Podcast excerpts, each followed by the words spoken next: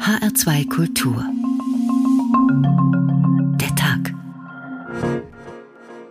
Heute mit David Alf. Hallo. Mach auf, mach auf, mach auf. Wir wollen, dass es Schritte gibt, die man jetzt verstehen kann, wie es eine Öffnungsperspektive gibt und wie wir es schaffen, dass wir zum Beispiel im Sommer wieder das Leben so genießen können, wie wir das äh, lange gewohnt sind.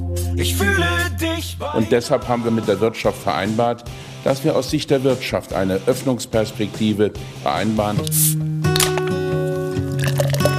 Freuen werden sich auf jeden Fall die Erdmännchen, weil die total neugierig sind. Und an dieses Gehege kann man ja im Moment auch noch rangehen. Come on and open up, open up my love. Die Wasserratten in Frankfurt, die dürfen sich jetzt auch freuen, denn wer hier im Schwimmverein ist, der darf wieder in die Frankfurter Hallenbäder. Jetzt kann man wieder sehen, was man kauft. Ja, es ist schön, dass es wieder auf ist. Man kann ein paar Sachen im Garten machen. Für mich total super, weil wir wollen nämlich jetzt umziehen. Hello. Wir sind vorsichtig, aber wir können öffnen und zurückkehren zum verantworteten Leben. Open up. Öffnungsfahrplan. Auch derlei Wortschöpfungen haben wir der weltweiten Pandemie zu verdanken. Das ist es jedenfalls, was das jüngste Bund-Länder-Treffen hervorgebracht hat. Ein mehrstufiger Plan, in dem steht, wann, was, wie und wo öffnen kann. Sofort waren Server von Zoos, Museen und Geschäften überlastet. So viele Menschen freuten sich über die Öffnung und wollten hineinströmen. Von dieser Freude wollen wir uns anstecken lassen und ein Tag gewordenes Loblied auf das Öffnen singen. Dabei vergessen wir aber natürlich nicht, dass es für ein Öffnen auch ein Verschließen braucht. Der Öffnungsfahrplan ist in gewisser Weise ja auch ein Schließungsfahrplan, sofern die Corona-Inzidenz wieder steigt.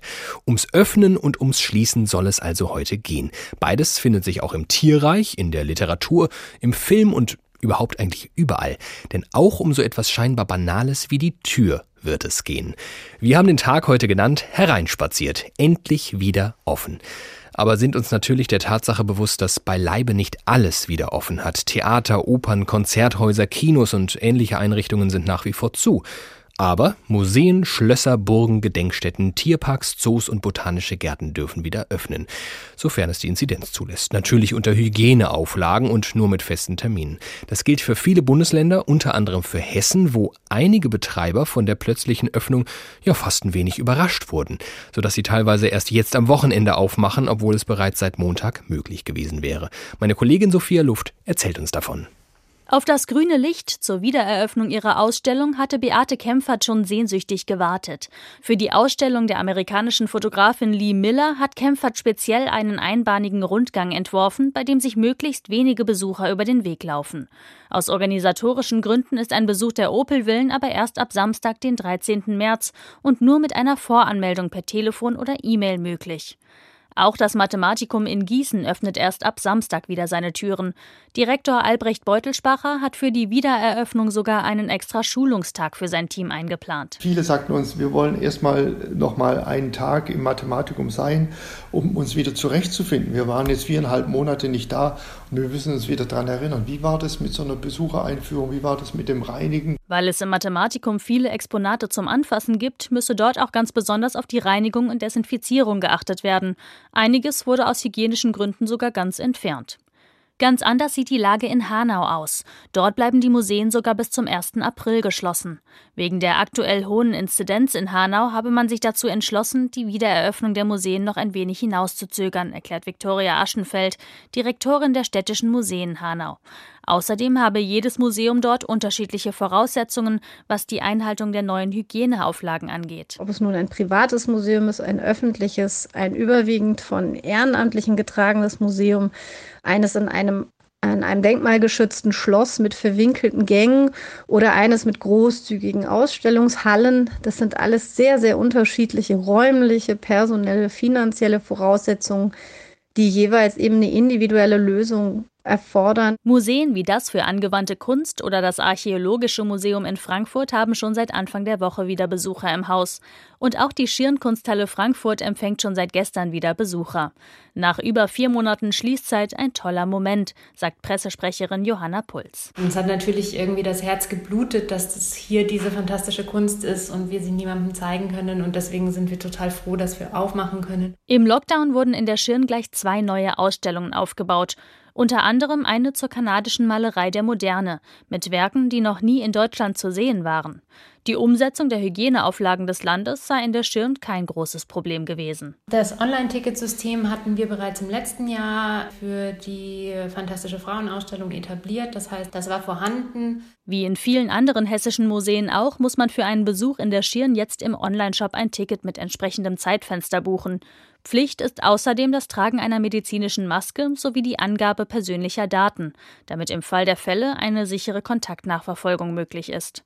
Trotz des organisatorischen Aufwands und der Hygieneeinschränkungen überwiegt aber vor allem die Freude, nach der Corona-Pause endlich wieder öffnen zu können. Ich glaube auch, dass es gerade in so einer entbehrungsreichen Zeit so ein Kunstwerk mal wieder sehen zu können, auch was Gutes ist für die Seele und fürs Herz. Und das, glaube ich, können wir alle gut gebrauchen.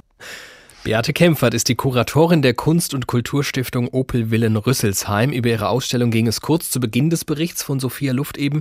Wir vertiefen das noch ein wenig. Hallo, Frau Kempfert. Hallo, Herr Alf. Frau Kempfert, wie haben die Opel-Villen die Zeit der Schließung erlebt? Ja, also ich werde jetzt oft gefragt, was sie überhaupt gemacht haben. äh, die Schließung, äh, wenn Sie sich alle erinnern, das war ja im letzten November schon ein kleiner Schock. Also wir hatten gerade unsere Ausstellung Kunst für Tiere, ein Perspektivwechsel für Menschen aufgebaut und dann Lockdown Light das hat mich sozusagen ganz schön in die Enge getrieben, weil wir auch gerade mit vielen Gruppen von Kindern und Jugendlichen begonnen haben zu arbeiten. Aber ich habe mich dann aktiv dafür eingesetzt, dass wir weiter für einzelne Gruppen von diesen Einrichtungen, nämlich Schule, Kindergärten und Jugendhilfseinrichtungen öffnen dürfen. Unterstützt von der Stadt kam dann auch die Freigabe vom Land im Dezember. Und tatsächlich haben wir jetzt während der Zeit des Lockdowns immer wieder Kinder, kleine und große groß im Haus gehabt, Lerngruppen sozusagen, auch bei geschlossenen Schulen gab es ja Notbetreuung und wir haben jetzt nochmal unsere Kompetenz als außerschulischer Lernort herausgebildet, weil wir natürlich auch mehr Platz haben in der Schule und das hat uns und dem ganzen Team sehr gut getan, dass unsere Arbeit da nicht völlig verloren gegangen ist mindestens so gut, vielleicht sogar noch besser geht es Ihnen wahrscheinlich jetzt, wenn noch mehr Leute zu Ihnen kommen können dank der Öffnung. Wie haben Sie dann von dieser Öffnung erfahren? Also ich glaube, wie wir alle, in der Nacht habe ich die Bundespressekonferenz geschaut und gehört und eigentlich gedacht, was? Jetzt doch schon 8. März. Wir haben ja immer mit den Inzidenzen gerechnet oder rechnen gelernt. Da hieß es immer unter 35 wir waren uns eigentlich alle sicher, so in den Fachgremien, na ja, vielleicht nach Ostern schaffen wir diesen niedrigen Wert und dann plötzlich, okay, wir dürfen öffnen, aber wie sind denn die Bedingungen für die Öffnung? Was hat sich jetzt die Politiker sozusagen jetzt ausgedacht? Da mussten wir erstmal warten, was sagt das Land? Und dann müssen Sie sich vorstellen, dann hört man auch schon etwas, aber man muss noch auf die Verordnungen warten und dann haben natürlich die Juristen in den zuständigen Ämtern viel zu tun. Und diese Verordnung habe ich dann erst letzten Freitag spät am Nachmittag übermittelt von der Stadt bekommen. Und dann liest man das erstmal alles und dann beginnt man zu arbeiten, das Gehirn geht zu rattern. Und man muss natürlich auch überlegen, wie setzt man das jetzt in den Strukturen fort? Wie können wir das jetzt machen? wirklich gewährleisten, dass ein Haus wie wir, Sie kennen diese schöne Villenanlage mit unterschiedlichen Räumen, auch den Zutritt eben von wenigen Leuten mit Abstand und auch das, was man jetzt einhalten muss, was neu ist. Es dürfte auch immer nur eine Person das Gebäude, das heißt den Tresen zur Anmeldung betreten oder zwei Hausstände, die sich eben kennen. Also eine Anmeldung im Vorfeld, aber eben auch dann nochmal eine Justierung, wer darf dann auch genau kommen, wie viele, wie sieht so ein Zeitfenster aus. Also wir leben natürlich davon, gerade die Stiftung Opelwillen, von einem nahen Besuch, einem mhm. intimen, einem persönlichen. Wir wollen jetzt auch nicht plötzlich anfangen, alle da durchzuhetzen, wie so eine Meute und immer zu sagen, gehen Sie weiter, gehen Sie weiter, gehen Sie weiter.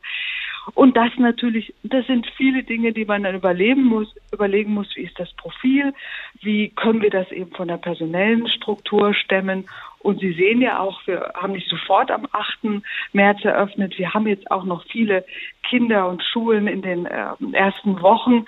Da müssen wir jetzt auch gucken, weil die sollen sich auf keinen Fall begegnen. Das heißt, der individuelle Besucher soll dann ja auch alleine da durchqueren. Aber ich denke, wir haben jetzt ein ganz gutes Konzept aufgestellt. Wir haben einen riesigen Zulauf. Wir sind komplett ausgebucht dieses Wochenende. Ich bin dann auch morgen gleich wie so ein Captain da vor Ort und schau mal, wer alles an Bord kommt, sozusagen zum Einchecken, ob unser System funktioniert. Und das Tolle ist auch, finde ich, ich habe dann es auch geschafft, die letzten Tage, dass unsere Führungen genehmigt werden, weil das ist dann auch für diejenigen, die jetzt die Häuser besuchen, die sich vielleicht wundern, die, die einen haben schon Führungen, die anderen nicht. Das sieht dann so aus, ne, nach den neuesten Auslegungsverordnungen, die auch erst gestern vom Museumsverband dann auch online gestellt worden sind, dass man tatsächlich die zuständigen Gesundheitsämter fragen muss und sich das freigeben müssen. Also die Hörerinnen und Hörer hör, merken ja. schon, was das für ein Verwaltungsakt auch war ein welche Hürden wir nehmen mussten. Aber jetzt ist alles genehmigt und ich hoffe auch am Wochenende nur strahlende Gesichter zu sehen. Ein Öffnen mit Hindernissen. Was die Gesichter da zu sehen bekommen, ist ja eine Ausstellung äh, mit Fotografien von Lee Miller. Wenn Sie jetzt ans Öffnen und Schließen denken, ans Thema unserer Sendung, findet sich das auch in der Kunst von Lee Miller womöglich wieder? Also das kann man schon sagen. Lee Miller war eine Ausnahmekünstlerin. Also ich sage jetzt einfach nur ein Datum, dass man das ein bisschen einordnen kann. 1907 geboren. Sie zählte zu den Surrealistinnen. Sie hat in den 20er Jahren Picasso in Paris gesehen. Der hat sie zigmal gemalt und so weiter. Und diese fantastische Künstlerin zieht dann aus für die US-Armee und begleitet die amerikanischen oder auch die alliierten Truppen als sie Deutschland, sage ich jetzt einfach mal, befreiten. Also mit den Truppen ist sie mitmarschiert und schoss Fotos. Bei der Frage von Ihnen, was öffnet sie? Ich glaube, sie will unsere Augen öffnen und das bis heute öffnen für die Gräueltaten, die von den Nationalsozialisten begangen worden sind. Also da kommen auch schwere Themen wie jetzt ähm, Holocaust oder die KZs auf einen zu. Aber es gibt ein Bild in der Ausstellung, geschossen in Frankfurt. Das hat sie im Ende März 1945 getan. Da sieht man die Gerechtigkeitsstatue auf dem völlig zerbombten Römer, im Hintergrund der Dom. Und die Gerechtigkeit steht für sie für Hoffnung. Und ich glaube, das ist auch etwas, was uns heute, wenn wir die Ausstellung sehen, mitträgt. Hoffnung eben auch in diesen schwierigen Zeiten, aber auch Kriegszeiten durchzu, durchzuleben aber natürlich auch aufzurütteln, also öffnen, die auch Augen öffnen, nicht verschließen vor den Gräueltaten, aber auch aufzurütteln, dass so eine Zeit nicht mehr eintreten sollte. Das sagt Beate Kempfert, Kunsthistorikerin und Kuratorin der Opel-Villen in Rüsselsheim, die morgen, also ab dem 13. März, wieder öffnen. Vielen Dank, Frau Kempfert. Hereinspaziert, endlich wieder offen, so heißt dieser Tag heute. Eine Sendung, die eher einer assoziativen Reise durchs Thema Öffnen gleicht. Gerade haben wir von der Kuratorin Beate Kempfert erfahren, was Öffnen für die bildenden Künste bedeuten kann, aber auch in der darstellenden Kunst ist das Thema des sich Öffnens ein wesentliches. Das geht ja schon damit los, dass zu einem guten Film auch eine gute Eröffnung gehört. Wie der erste Satz in einem Roman ist die erste Szene eines Films von ungeheurer Wichtigkeit. In dem sogenannten Opening entsteht der ganze Film, wird deutlich, was der Regisseur will und ob das, was folgt, gelingen kann.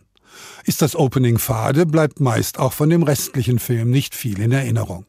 Das Opening von Forrest Gump zum Beispiel, bei dem die Kamera eine Feder in ihrem Flug durch die Lüfte verfolgt, verweist auf die neuen tricktechnischen Errungenschaften. Der abrupte Einstieg mitten hinein in ein Gespräch in Love Stakes von Jakob Lass zeigt, dass dieser Film gänzlich anders ist und Improvisationen ebenso zulässt wie festgeschriebene Dialoge. Und die einzigartige Kamerafahrt in Roger Donaldsons White Sands über eine karge amerikanische Wüstenlandschaft hinweg setzt eine subjektive Assoziationskette beim Zuschauer frei. Hier ist die Eröffnung größer als der ganze Film. Häufig aber ist das, was nach der Eröffnung kommt, ebenso unvorhersehbar wie der Inhalt der Bundeslade in Steven Spielbergs Jäger des verlorenen Schatzes. Die Bibel spricht von diesem Schatz als der Ursache furchtbarer Naturkatastrophen. Ich glaube, man sollte das ernst nehmen. Kein Mensch kennt das Geheimnis dieses Schatzes. Jones, ist dir eigentlich klar, was das für ein Ding ist? Es handelt sich um einen Sender. Es ist ein Sendegerät, um zu Gott zu sprechen. Als sie die Kiste schließlich öffnen, kommt das Grauen in ganz eigener Form über die Welt.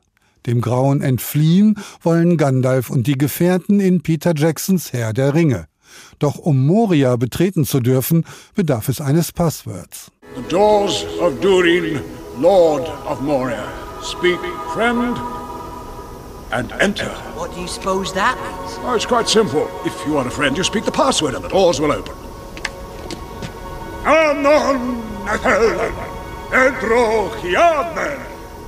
Die märchenhafte Welt von Mittelerde ähnelt in gewisser Weise der von Narnia. Schließlich waren die Autoren J.R.R. Tolkien und C.S. Lewis gute Freunde. Nach Narnia allerdings gelangen die Kinder durch einen magischen Schrank.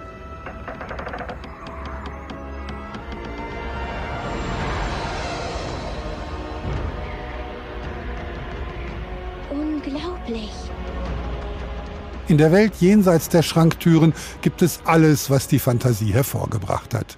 Bis auf lebende Dinosaurier. Die hat Michael Crichton in seinem Roman Dino Park wiederentdeckt, der in der Filmversion von Steven Spielberg Jurassic Park heißt.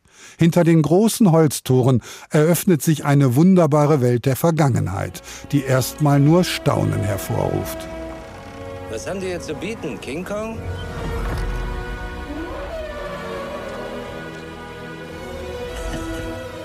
Willkommen im Jurassic Park. Von den vielen Szenen, in denen Gangster Tresore öffnen, um was auch immer daraus zu stehlen, bleibt vor allem die in Stirb langsam in Erinnerung. Ein schier unsterblicher Bruce Willis zeigt dort, dass es nicht mehr als einen Mann braucht, um die Gangster zu besiegen. Die Safe-Öffnungsszene allerdings wirkt vor allem durch die musikalische Untermalung.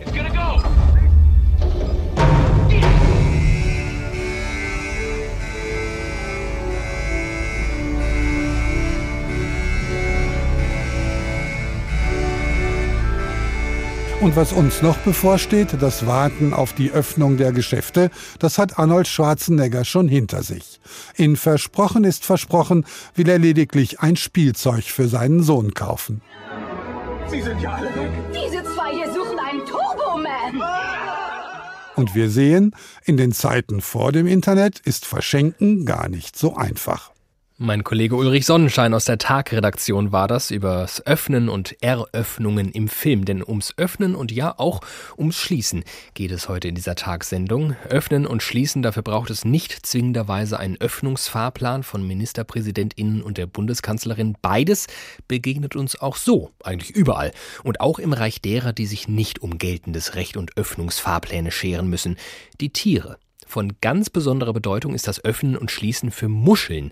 Mehr denn je in diesem Gedicht von Josef Viktor von Scheffel. Es heißt eine traurige Geschichte. Ein Hering liebt eine Auster im Meeresgrund. Es war sein Dichten und Trachten ein Kuss von ihrem Mund. Die Auster die war spröde, die blieb in ihrem Haus und wieder Hering sang und seufzte. Sie schaute nicht heraus. Nur eines Tages erschloss sich ihr duftend Schalenpaar. Sie wollte im Meeresspiegel beschauen ihr Antlitz klar. Der Hering kam geschwommen, steckt seinen Kopf hinein. Er dachte, an einem Kuss in Ehren sich zu freuen. O Harung, arme Harung, wie schwer bist du blamiert. Voll Wut schloss sie die Schalen. Da war er guillotiniert. Jetzt schwimmt sein toter Leichnam wehmütig im grünen Meer und denkt, in meinem Leben lieb ich keine Auster mehr. Manfred Niekisch ist Biologe und war bis 2017 Direktor des Frankfurter Zoos. Hallo, Herr Niekisch. Den ich jetzt an dieser Stelle leider noch nicht höre. Hallo, Herr Alf. Hallo, Herr Niekisch, da sind Sie und jetzt auch tatsächlich hier in der Sendung. Wunderbar. Wie haben Zootiere darauf reagiert, dass auf einmal alles geschlossen wurde vor ein paar Monaten und keine Besucher mehr gekommen sind? Ja, so eine Schließung äh, war für die Tiere eine große Überraschung. Die waren also doch reichlich konsterniert, was da jetzt eigentlich los ist. Die Gorilla haben sich gedacht, warum kommt hier keiner mehr? Gefallen wir denen nicht mehr? Aber sie haben sich dann nach einiger Zeit dran gewöhnt. Also es war eine große Umstellung für die Tiere, denn ich habe ja auch immer gesagt, die Besucher sind Teil des Unterhaltungsprogramms für unsere Menschenaffen. Das muss man ganz klar ja. sehen. Und jetzt wird es eine zweite Überraschung geben, wenn nämlich die Menschen wieder in die Zoos dürfen. Das wollte ich nämlich gerade fragen. Was glauben Sie, wie geht es den Tieren mit dieser Öffnung? Freuen die sich darauf? Es wird ja kein Massenansturm sein, sondern es wird so sein, dass äh, die Zuschauer nur in begrenzten Zahlen rein dürfen. Das heißt, es werden nicht gleich die Menschenmassen da sein. Aber beispielsweise hat der Zoo in London in Vorbereitung der Wiederöffnung seinen Pinguinen Filme eingespielt mit Menschen, mit Besuchern, dass die sich schon mal dran gewöhnen, dass bald wieder was los ist. Besser ist das. Wenn ich jetzt vielleicht dieses Wochenende schon Zootickets habe, wie könnte ich das den Tieren anmerken, dass sie sich über ein Wiedersehen freuen? Äh, die Freude wird man ihnen nicht anmerken, aber Schade. sie werden zunächst mal gucken, da kommt jemand und wenn es jemand vom Hessischen Rundfunk ist, umso schöner. sie sagt mir, sie haben ein Ticket, das ist prima. Und sie werden aber schon sich dann wieder an die Besucher gewöhnen, denn sie waren das ja jahrzehntelang zum Teil gewöhnt und äh, es ist aber wieder eine Umstellung, denn der Rhythmus ist dann doch ein anderer und es ist viel mehr Abwechslung da. Ich denke, dass sich eine ganze Reihe von Tieren über die Besucher freuen werden. In unserer Sendung geht es heute um verschiedenste Perspektiven aufs Thema Öffnen und Schließen. Äh, ein Beispiel aus dem Leben einer resoluten Auster, das haben wir gerade gehört. Für welche Tiere ist es noch relevant, etwas öffnen und schließen zu können? Ja, da gibt's eine ganze Reihe von Beispielen. Äh, allein bei den Fischen, die müssen ja den Mund zum Teil öffnen und schließen, um Wasser aufzunehmen und in die Kiemen zu pumpen und damit zu atmen. Aber beispielsweise das Flusspferd muss natürlich seine Nüstern offen haben, um zu atmen, aber wenn es abtaucht, muss er die auch dicht verschließen können. Bei den Krokodilen haben wir eine interessante Geschichte. Die haben eine Netzhaut, eine Lidhaut, also die, also ein durchsichtiges Lid, sollte man sagen. Äh, das können Sie vors Auge ziehen, wenn Sie beispielsweise tauchen, so dass das Auge geschützt, aber ja irgendwie geschlossen und doch sichtbar offen ist. Also eine ganz interessante Geschichte oder das Schließen der Augen kann bei manchen Tieren, etwa bei Echsen, wenn man die auf den Arm nimmt und äh, die sind nicht in Panik, dann schließen die oft die Augen. Aber so aus Genuss heraus? Meist, meist nicht genießerisch, sondern das ist eine symbolische Flucht. Das heißt, die machen die Augen zu und sind dann weg. Das ist ein bisschen wie, kann man fast sagen, bei kleinen Kindern, die decken sich ja auch oft genau. dann mit dem Handtuch den Kopf ab und denken, jetzt sind sie verschwunden. Ja. Und das ist dann der berühmte Kuckuck-Da-Effekt. Stellt sich raus, so unähnlich sind wir Menschen uns dann am Ende mit den Tieren gar nicht. Daran sehen wir es wieder. Da gibt's äh, viele Beispiele. Ja. Ein besonders schönes Beispiel für Verschluss ist die Dosenschildkröte. Die kann nämlich ihren Brustpanzer hochklappen und die Beine vor den Kopf ziehen und dann ist die zu wie eine Dose. Deswegen heißt sie auch Dosenschildkröte. Nur irgendwann muss sie natürlich wieder aufmachen, wenn die Gefahr vorbei ist, um zu essen, zu atmen und so weiter. Aber es klingt auf jeden Fall sehr spannend und äh, praktisch für die Dosenschildkröte. Das Öffnen und Schließen beschäftigt nicht nur uns Menschen, sondern offenbar, wir haben es von Manfred Niekisch gelernt, auch das Tierreich. Er ist Biologe und ehemaliger Direktor des Zoos Frankfurt. Vielen Dank. Ein Gedicht von Josef Viktor von Scheffel, das haben wir bereits gehört. Geradezu martialisch ging es da in Sachen Öffnen und Schließen bei der Auster zu. Deutlich harmloser verläuft, äh, verläuft das Gedicht des österreichischen Lyrikers Ernst Jandl. Es heißt Fünfter sein. Fünfter sein. Tür auf, einer raus, einer rein, vierter sein. Tür auf, einer raus, einer rein, dritter sein. Tür auf, einer raus, einer rein, zweiter sein. Tür auf, einer raus, einer rein, nächster sein. Tür auf, einer raus, selber rein, Tag, Herr Doktor. Ums Öffnen geht es heute, eigentlich um alles, was damit zu tun hat. Wir haben uns über die Museumsöffnungen genähert, äh, haben Öffnungen in der bildenden und darstellenden Kunst gestreift, sind im Tierreich gelandet und noch lange nicht fertig. Falls Sie jetzt befürchten, als nächstes geht es hier um Körperöffnungen, nein, irgendetwas mussten wir auch außen vor lassen. Stattdessen blicken wir mal auf die Architektur. Mit einer ganz besonderen Öffnung sind wir nämlich tagtäglich und im wahrsten Sinne des Wortes konfrontiert, dem Fenster.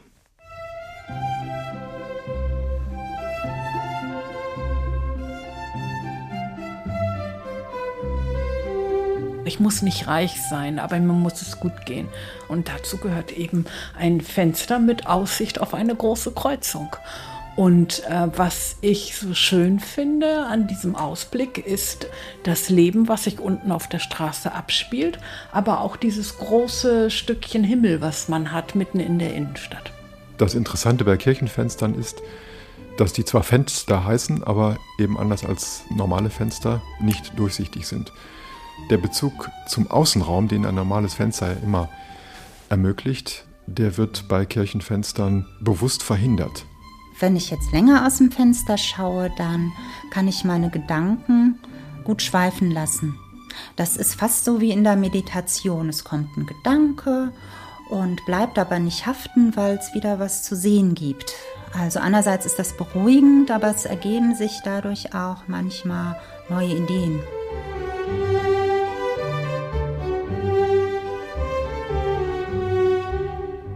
Ich habe gute Fenster, die sehr schallisoliert sind und äh, das Fantastische ist, man ist mitten in der lauten Stadt und solange die Fenster geschlossen sind natürlich, ist es herrlich leise in der Wohnung. Nachkriegsbau, dritter Stock, ein Zimmer mit großem Fenster. Regina sitzt an ihrem Schreibtisch und blickt nach draußen. Sie sieht eine Reihe fünfstöckiger Häuser, im Erdgeschoss Ladenlokale, ein Bettengeschäft, ein Kiosk, eine Weinhandlung. Der Verkehr rauscht über die vierspurige Straße. In der Mitte ist eine Straßenbahnhaltestelle.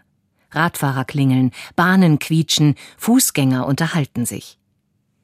Regina hört nichts von all dem. Wie einen Stummfilm genießt sie die kleinen Episoden, die sie am Fenster beobachten kann. Ich komme ja aus einem ganz kleinen Dorf und ähm, bin dann raus in die große weite Welt und in die Stadt und ich mag andere Nationen wenn die Frauen und Männer dann in Tracht und geschmückt mit Kindern und Kinderwagen hier die Straße passieren und ganz feierlich und aufgeregt sind. Das freut mich dann schon. Oder es gab vor einiger Zeit eine Frau mit einem Hund, die auf einem Skateboard unterwegs ist. Das war ein Jagdhund und das Tierchen hat diese ältere, ganz schlanke Dame auf ihrem Rollbrett den Bürgersteig lang gezogen. Das fand ich ulkig. Das waren also ein paar Jahre, da hat man die öfter gesehen. Ja. Also es gibt einfach nette Sachen. Frage an Regina. Was ist besser? Fenster oder Fernsehen? Äh, ganz ehrlich, Garten. Regina liebt ihren Schrebergarten. Die 61-Jährige ist sehr naturverbunden und hat Freude daran, Obst und Gemüse anzupflanzen, Unkraut zu zupfen und das Häuschen zu pflegen. Kind am Fenster ist ein Motiv, das Fotografen lieben, besonders wenn sie in fernen Städten fotografieren. Stummer Dialog. Du, fremdes Kind am Fenster, hast dein Leben noch vor dir. Ich, fremder Besucher hinter der Linse, bin für dich ein interessanter Anblick. Unsere Blicke begegnen sich. Die Pädagogin Donata Elschenbruch. Aber auch Fotografien alter Menschen hinter einem Fenster können sie wie Urbilder ihrer selbst erscheinen lassen. Der Blick des Alters auf die Welt, auf zurückgenommene Erwartungen, überlagert von den vielen schon gesehenen Bildern. Wenn ich alt bin, dann mache ich mir hier ein Podest, damit ich den ganzen Tag rausgucken kann. Das Fenster hat was. Ich liebe das hier. Ich liebe das hier auch zu sitzen. Also hier bleibe ich. In unserem Archiv haben wir dieses durchaus sphärische Stück über das Fenster als Öffnung zur Welt gefunden. Es stammt aus einem längeren Beitrag unserer Kollegin Stefanie Pütz. Wir merken, der alltägliche, handelsübliche Gegenstand Fenster gelangt hier zu einer bis ins ja, philosophische, fast spirituelle hineinragende Funktion. Klar, durch Fenster schaut man bisweilen vielleicht in etwas wie andere Welten. Betreten wiederum kann man sie deutlich komfortabler durch Türen. Tausende davon stehen im Lager von Johannes Blei. Er führt in dritter Generation Redaktion das Geschäft Bauantik in Reiskirchen bei Gießen. Guten Tag, Herr Blei. Schönen guten Tag. Seit 44 Jahren gibt es Ihren Betrieb. Ihr Großvater hat ihn gegründet. Der war aber eigentlich Landwirt. Wie kam er auf die Tür? Das war aus einer Leidenschaft heraus. Er hat immer schon antike Sachen gern angesehen, gesammelt und irgendwann hat er sein Hobby zum Beruf gemacht. Und Ihr Vater und Sie dann auch gleichermaßen? Ja, da wächst man dann so mit rein. Beim Ankauf ist man ja dann auch dabei und das findet man toll und dann macht man das so mit und das ist dann so im Familienverbund und das macht man alles zusammen. Ne? Wie viele Türen haben Sie jetzt inzwischen so ungefähr? Können Sie das überhaupt sagen? Nach der letzten Zählung letztes Jahr so 5300 und ja. Die kommen ja aus völlig unterschiedlichen Zeit- und äh, Stilepochen. Wenn Sie jetzt morgen nur noch Türen einer Epoche verkaufen dürften, welche wäre das, für welche würden Sie sich entscheiden? Wissen Sie, die sind eigentlich alle schön. Jede Stilepoche hat was Schönes. Da gibt es nicht äh, eine Lieblingsepoche. Also jede Epoche spricht für sich. Das Gründerzeit ist schön, Jugendstil ist schön, Barock ist schön, Klassizismus ist sehr schön. Welches ähm, vielleicht Bauhaus, nicht ganz so schön? Gibt es das auch? Das, doch, das äh, 20er Jahre ist etwas einfacher, aber auch schön. Ja, das ist äh, ja, das ist alles Geschmackssache, aber im Grunde genommen hat jede Stilrichtung irgendein Markenzeichen, worauf das ankommt. Sie haben die neun, äh, 1920er Jahre schon angesprochen. Bei Ihnen gibt es ja Türen von 1500 bis 1920. Was ist aber mit den neueren Türen? Können die nichts? Doch, aber die haben kein Gesicht und keine, das ist ja die Visitenkarte des Wohnhauses. Ja, das betreten Sie ja als erstes, bevor Sie in den Wohnraum reingehen. Und äh, die leben halt nicht so wie die Alten. Die haben keine Ausstrahlung. Das ist, wenn sie in ein Türenstudio reingehen, sehen die ja alle gleich aus. Relativ schlicht. Ja, relativ schlicht. Die Baumeister von früher haben sich ja was dabei gedacht, diese Türen in unterschiedlichen Formen, Größen und Mustern zu entwerfen. Man hat den Eindruck, dass, das sagen Sie gerade völlig richtig, heutige Türen irgendwie ein bisschen langweiliger sind als die kunstvoll verzierten von früher. Spricht da der Laie aus mir und ich sehe die Kunst einfach nicht? Oder ist das wirklich so, dass man heutzutage die Tür vielleicht einfach nur noch als das, als diesen Gebrauchsgegenstand versteht? Ja, das, äh, der Gebrauchsgegenstand, äh, ich sag mal so, das ist halt, ähm, das muss man lieben, sowas. Sowas ähm, muss man individuell auch mögen. Lieben ja? wir die Tür inzwischen zu wenig? Also ich glaube schon, weil die Leute, die hierher kommen, wie heute Mittag zum Beispiel, ein Pärchen aus Hanau, die waren ganz erstaunt, dass es sowas überhaupt noch gibt. Die sind aus allen Wolken gefallen. Und warum habe ich sie nicht schon früher entdeckt? Das ist die Antwort, die ich dann immer höre. Und äh, die waren dann hier auch zwei Stunden. Zu uns können die Leute kommen, natürlich auch mit Maske, also und ähm, dann äh, nach Voranmeldung, das ist überhaupt kein Problem. Die kommen aus ganz Deutschland nach Terminabsprache und dann äh, können die sich hier umschauen und dann sind die so in unserem Türenlager mit mir immer so beschäftigt und äh, haben hier viel Freude. Das Paar aus Hanau mag womöglich nicht gewusst haben, dass es Sie gibt, dass es Ihren Laden gibt, aber womöglich äh, haben Sie schon mal die ein oder andere Tür von Ihnen gesehen, denn einige Filmproduzenten greifen ja gern auf Sie und Ihre Türen zurück, richtig? Ja, das ist richtig. Also immer wenn ein historischer Kinofilm ausgestattet wird, dann kommen Filmproduktionen aus Berlin, aus München, aus Babelsberg und zum Beispiel wie Babylon Berlin. Da haben wir die ganzen Türbeschläge geliefert. Oder ähm, die letzte Filmproduktion, die wir ausgestattet haben, war der ähm, Passfälscher. Das ist eine Serie während des Zweiten Weltkrieges. Ja, oder auch äh, Die Schöne und das Biest oder ein richtig äh, großer Kinofilm von ein paar Jahren Anonymous. Der wurde in Babelsberg gedreht. Da wurde eine ganze Straße aufgebaut als Filmkulisse und äh, dann rufen die ähm, Requisiteure hier an, wenn die sich was ausgesucht haben. Und äh, ja, dann kommen die. Äh, das muss ja immer schnell und zügig gehen. Sagen die dann einfach, also wir brauchen irgendwas, Hauptsache das sieht alt aus oder wie läuft das dann? Ja, die haben schon so ihre Vorstellungen, auch nach der Epoche des Films. Und dann wird vorher schon per E-Mail, ähm, äh, haben die ihre Wünsche und dann schicke ich denen das, was ich so ungefähr oder auch genau passend da habe und dann äh, holen die das hier ab und meistens vermiete ich die Tür- und Fensterbeschläge dann so für drei bis vier Monate, bis diese Filmproduktion gelaufen ist. Jetzt noch zum Schluss vielleicht eine Frage zu Ihrem Alltag. Mal schauen, ob Sie sie überhaupt beantworten können oder wollen. Sie als Türliebhaber, das stelle ich mir so vor. Sie laufen, das äh, halte ich für ziemlich gesichert, täglich durch viele Türen, die womöglich, wenn sie jetzt nicht gerade bei Ihnen im Laden stehen, nicht Ihren Ansprüchen entsprechen. Über welche Art von Türen ärgern Sie sich am meisten? Das ist wirklich eine schwierige Frage. Eigentlich hier dass äh, eigentlich ist jede Tür verkäuflich und äh, jede Tür findet seinen Liebhaber. Auch so eine, äh, auch so eine Glasschwenk-Drehtür, durch die Sie vielleicht in irgendeinem Einkaufszentrum laufen? Wo Sie denken, da hätte doch locker auch eine 300 Jahre alte antike Originaltür von mir stehen können. Ja, das, äh, ja, das, das ist halt so, aber naja, da da stehen sie drüber. Wenn sie, sie haben so viele Türen, vielleicht kommen noch mehr Leute auf sie und äh, ja, bald ja, stehen ja. überall original antike Türen.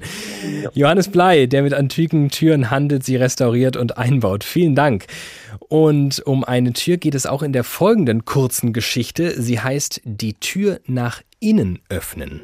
Zum Meister kam ein Mann, der trotz seiner beruflichen Karriere, seines Reichtums und gesellschaftlichen Erfolges nicht glücklich war.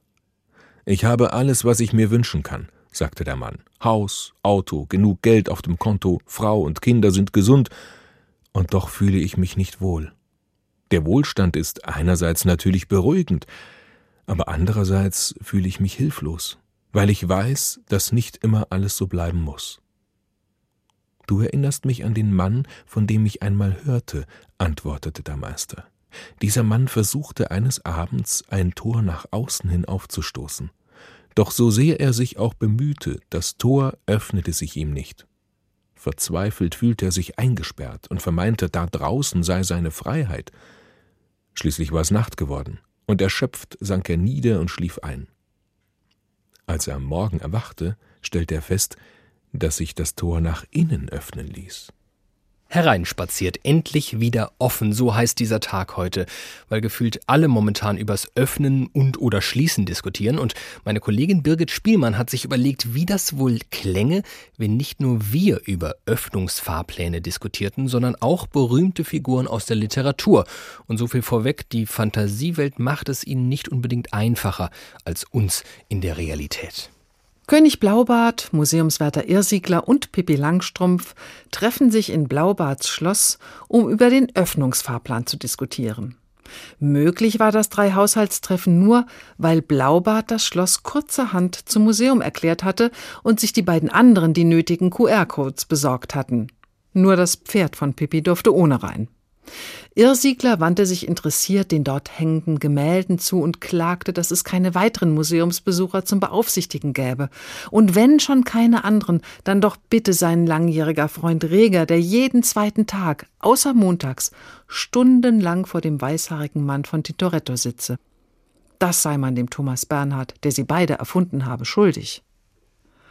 Pippi würdigte die Ölgemälde kaum eines Blicks und war schon auf dem Weg zur einzig verschlossenen Tür, was Blaubart geschickt zu unterbinden wusste. Lauthals beschwerte er sich darüber, dass noch nie ein Pferd in diesem Saal gewesen sei. Pippis robuste Antwort lautete: Dann wird es aber auch Zeit. Blaubart war nicht amüsiert und warf ihr vor, sie mache sich die Welt, wie sie ihr gefalle. Typisch schwedisch. Das hätte die Pandemie ja gezeigt.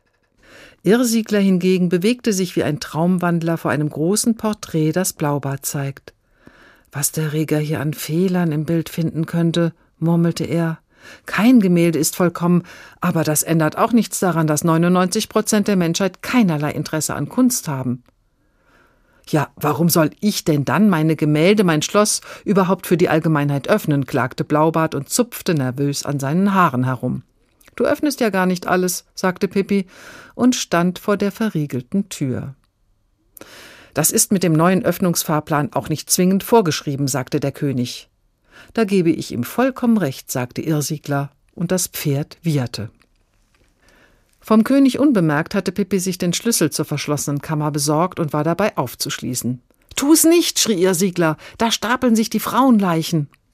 Aber das weiß ich doch, ich kenne das Märchen, grinste Pippi. Und wenn Blaubarts Frau der ganze Laden hier gehört, dann können auch alle alles sehen, weil es nichts mehr zu verbergen gibt. Plötzlich war das Pferd allein im Schloss. Irrsiegel hatte sich wieder zu den alten Meistern nach Wien verzogen, Blaubart war zu den Grimms geflüchtet, das allerdings sollte sich als krasse Fehlentscheidung herausstellen, denn sie kostete ihn den Kopf. Pippi indessen sonnte sich in der Südsee. Im Schlosssaal hing noch ein leichter Pferdegeruch. Der Wind, der durch die offenen Türen stob, ließ die Öffnungsfahrpläne tanzen. Auf Kunst, auf Tiere, auf Architektur und soeben mit Birgit Spielmann auf die Literatur haben wir geblickt. Immer mit dem Fokus aufs Öffnen und aufs Schließen. Dabei haben wir einen Aspekt eher nur am Rande gestreift uns, den Menschen. Auch wir können uns öffnen und schließen, ganz aktiv durch unser Verhalten, aber vielleicht auch aufgrund unserer Veranlagung. Manchen Menschen sagt man jedenfalls nach, sie seien besonders offen. Bedeuten kann das vieles. Jonka Sänger berät als Coach Firmen, Abteilungen und MitarbeiterInnen aus unterschiedlichen Branchen und Hierarchieebenen. Vor allem geht es dabei um Entscheidungsprozesse, Lösung von Konflikten und Stressbewältigung. Hallo, Frau Sänger. Einen schönen guten Tag. Ließe sich Ihre Arbeit zusammenfassen mit Sie öffnen Menschen, damit die sich verändern können? Ja, das ist eine schöne Zusammenfassung. Es geht immer darum, wie kann ich Dinge anders sehen, wie kann ich sie anders beurteilen und dann letztendlich, wie kann ich anders handeln. Und wie öffnen Sie einen Menschen? Indem ich äh, Fragen stelle, indem ich versuche, Türen aufzumachen, die äh, vielleicht noch verschlossen sind bei den einzelnen Menschen, indem ich Möglichkeiten aufzeige. Was bedeutet das für Sie, wenn es über jemanden heißt, das ist ein offener Mensch? Das kann ja sehr viel, auch sehr unterschiedliches bedeuten. Ja, da würde ich genau hingucken. Also erstmal ist das ein sehr sympathischer Charakterzug, ein Charakterzug, der auch weit trägt beruflich. Ähm, Allerdings muss man sagen, es gibt auch immer Grenzen. Also ein Unternehmen kann immer sehr offene Menschen gebrauchen, aber auch Menschen, die nicht so offen sind. Die müssen einfach unterschiedliche Aufgaben haben und ähm, ein sehr offener Mensch muss auch die Grenzen kennen, wo das vielleicht bei anderen übergriffig wirkt. Denn offen zu sein kann ja auch heißen, man ist sehr ehrlich, vielleicht zu ehrlich. Ja, ich würde vielleicht gar nicht den Begriff Ehrlichkeit nehmen, sondern eher, also in, im Zusammenhang mit Unternehmen, mit Beruflichkeit geht es ja nicht darum, ähm, dass ich alles immer auf den Tisch lege, sondern dass ich Dinge so auf den Tisch lege, das heißt so ehrlich bin, dass ich damit das bewirke, was ich bewirken möchte. Also vielleicht auch manchmal gar nicht so ehrlich sein. Ähm, ja, wie gesagt, der Begriff Ehrlichkeit ist da für mich auch keinesfalls mhm. unehrlich sein, sondern es geht eher um offen sein oder vielleicht auch mal nicht ganz so offen sein. Und Sie haben gerade gesagt, in einem Unternehmen haben bestenfalls auch Menschen Platz, die nicht so offen sind. Was für Charakterzüge haben die, die dann für ein Unternehmen trotzdem von Bedeutung sind, von positiver? Ja, nehmen Sie mal den klassischen Nerd. Ja, der sitzt an seinem Bildschirm, ist dort unglaublich kreativ, fühlt sich aber von zwischenmenschlichen Kontakten möglicherweise eher gestört. Aber ist in dem, was er tut, hochfunktional. Das äh, bringt mich auf ein anderes Thema, nämlich auf eine Art könnte man ja wahrscheinlich auch sagen, extro- und introvertierte Menschen unterscheiden sich im Ausmaß des sich Öffnens. Würden Sie das auch so sehen? Ja, da haben Sie völlig recht.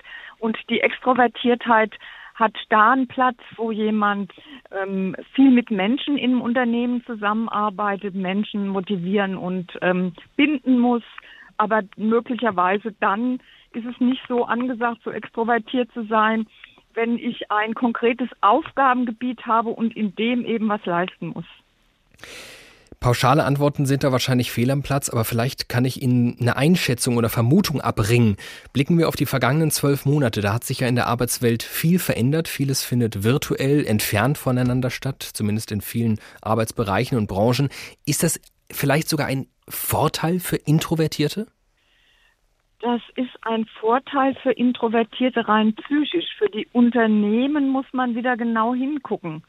Ähm, also der Vorteil, den das vielleicht für einen Einzelnen hat, der kann ja dazu führen, dass sich jemand ähm, über die Grenze dessen, was noch gut ist, für ein Unternehmen zurückzieht. Dass er sozusagen verlernt, diese doch immer auch vorhandene vielleicht Restkompetenz von Kommunikation, ähm, dass er die verlernt, mhm. womöglich noch dann wäre es gefährlich. Ja, also ich selbst denke, die, die vergangene Zeit mit den vielen Online-Kontakten, das Beste, was man sagen kann, es ist, hat funktioniert, gerade auf der Ebene von Informationsaustausch, aber es hat sicher nicht funktioniert im Hinblick auf Teamentwicklung, eine gemeinsame Unternehmenskultur und so etwas. Da hat's, da war das sicher schwierig und da wäre es gut, man würde sich mehr also man würde sich wieder öffnen und ja. in persönliche Kontakte. Weil wir uns womöglich zu sehr verschlossen haben, zu sehr daran gewöhnt haben, uns zurückzuziehen, ohne die anderen auskommen zu müssen. Was raten Sie uns denn da als Coach? Wie kann ich mich jetzt wieder öffnen, um anderen Menschen nach Corona offen zu begegnen? Oh, das ist eine schwierige Frage. Wie Sie das hinkriegen, das weiß ich nicht. Ganz allgemein muss man sagen, man muss das wieder als Prozess sehen. Wenn ich ein Jahr lang nicht persönlich kommuniziert habe, nicht im Unternehmen vor Ort war, nicht meinen Bürostuhl gedrückt habe, den Chef nicht persönlich gesehen habe, dann muss ich das wieder lernen. Und da muss ich, da muss das Unternehmen mir und ich muss mir Zeit nehmen, das auch wirklich als ein Prozess, der wird nicht ewig dauern, aber als Prozess zu sehen von Wiedererlernen von Kommunikation, also von Live-Kommunikation und vielleicht wieder erlernen von sich öffnen. Das sagt Jonka Sänger. Sie ist Coach und berät Firmen und Führungskräfte und ein wenig hat sie auch uns beraten. Vielen Dank dafür.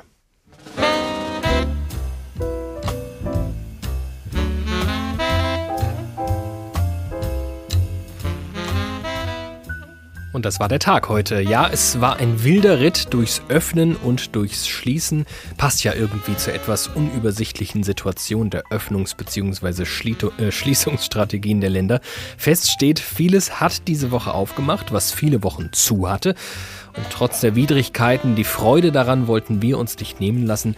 Das hat sich in dieser Sendung hoffentlich transportiert. Deutlich stringentere, aber nicht minder spannende Tagausgaben finden Sie auch wie immer als Podcast auf hr2.de oder in der ARD Audiothek. An den Ausgaben dieser Woche waren beteiligt Karen Fuhrmann, Dorothea Schuler, Ulrich Sonnenschein, Birgit Spielmann und ich. Ich bin David Alf. Bis bald.